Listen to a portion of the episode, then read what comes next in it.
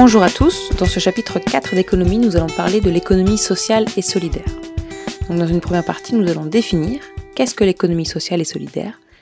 Dans une deuxième partie, nous verrons le poids que représente cette économie. Et dans une dernière partie, nous verrons que euh, cette économie euh, a permis de développer euh, de nouveaux modèles de fonctionnement qui pourraient peut-être se généraliser. À voir.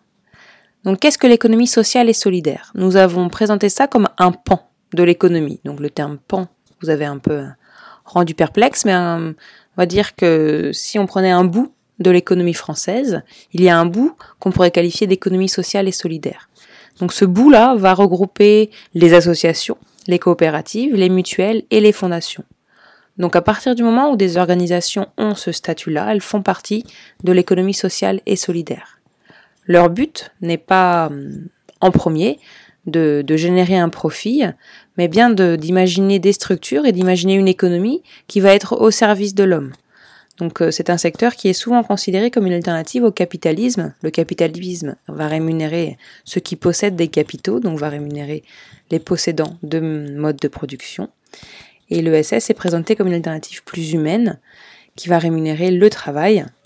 Donc ça peut être euh, un moyen, hein, ces organisations-là, de, se créer un emploi ou de garder euh, un emploi dans, un secteur un peu en danger. Nous avions vu des exemples de salariés qui reprenaient leur entreprise sous forme de SCOP. Donc euh, la SCOP, la société coopérative et participative est un peu l'emblème hein, de cette économie qu'on va appeler l'ESS à partir de maintenant. Donc dans ces sociétés coopératives et participatives, les salariés doivent être les associés majoritaires. Donc tous les salariés ne sont pas des coopérateurs, mais il faut que les salariés possèdent une grande partie du capital et surtout majoritairement ils vont posséder euh, le droit de vote. le bénéfice euh, va être mis en réserve et ne va pas rémunérer le capital en majorité. Majoritairement, ça va être versé aux salariés. Euh, lors d'une assemblée générale, donc quand il y a une réunion, il faut prendre des décisions. un homme égale une voix. Ça veut dire que c'est pas parce que vous possédez une part plus grande dans l'entreprise que votre voix comptera plus. Et enfin, les dirigeants d'une SCOP sont élus par les salariés coopérateurs, donc les salariés qui ont une part du capital. Donc sur ces quatre aspects-là, une SCOP se distingue d'une entreprise capitaliste, où les salariés ne sont pas forcément les associés majoritaires, où le, le bénéfice euh, n'a pas euh, des euh, directions précises à prendre, où lors d'assemblée générale, un homme n'égale pas une voix, et où le dirigeant n'est pas élu par les salariés. Donc l'économie sociale et solidaire, ça représente à peu près 10% de l'emploi salarié en France. Donc le nombre d'emplois augmente plus vite dans le secteur de l'ESS que dans les autres secteurs du privé. Au total, l'ESS contribue à 10% de la richesse créée en France chaque année. Donc 10% du PIB français est lié à l'ESS. Les deux, les deux domaines où l'ESS pèse le plus, c'est l'action sociale, notamment avec les associations, et les activités financières et d'assurance avec les mutuelles. Dans le secteur industriel où le besoin en capitaux euh, où les besoins en capitaux pardon, sont en général très élevés, l'ESS pèse un peu moins lourd. On a vu des exemples hein, de, coopératives qui parvenaient à trouver leur place dans le secteur industriel, mais cela est moins, est moins facile.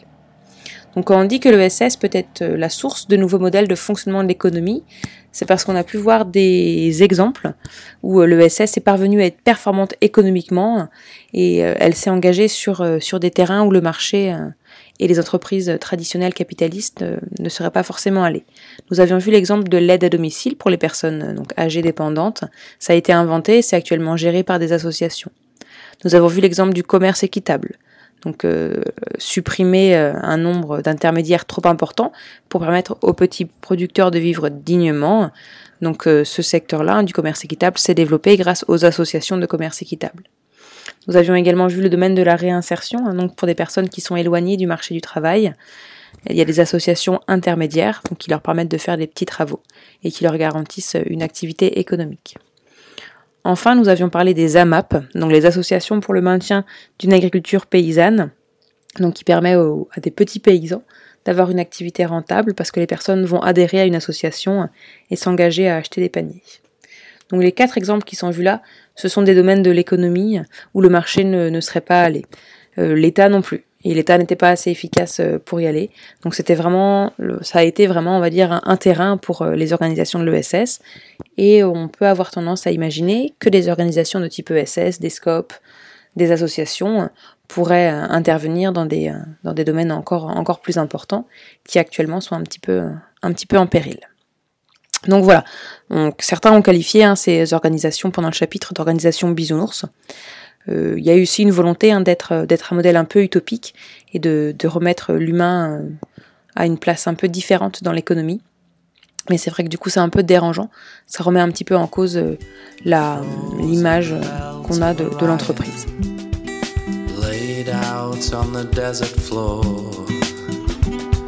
The oldest wonder built by giants.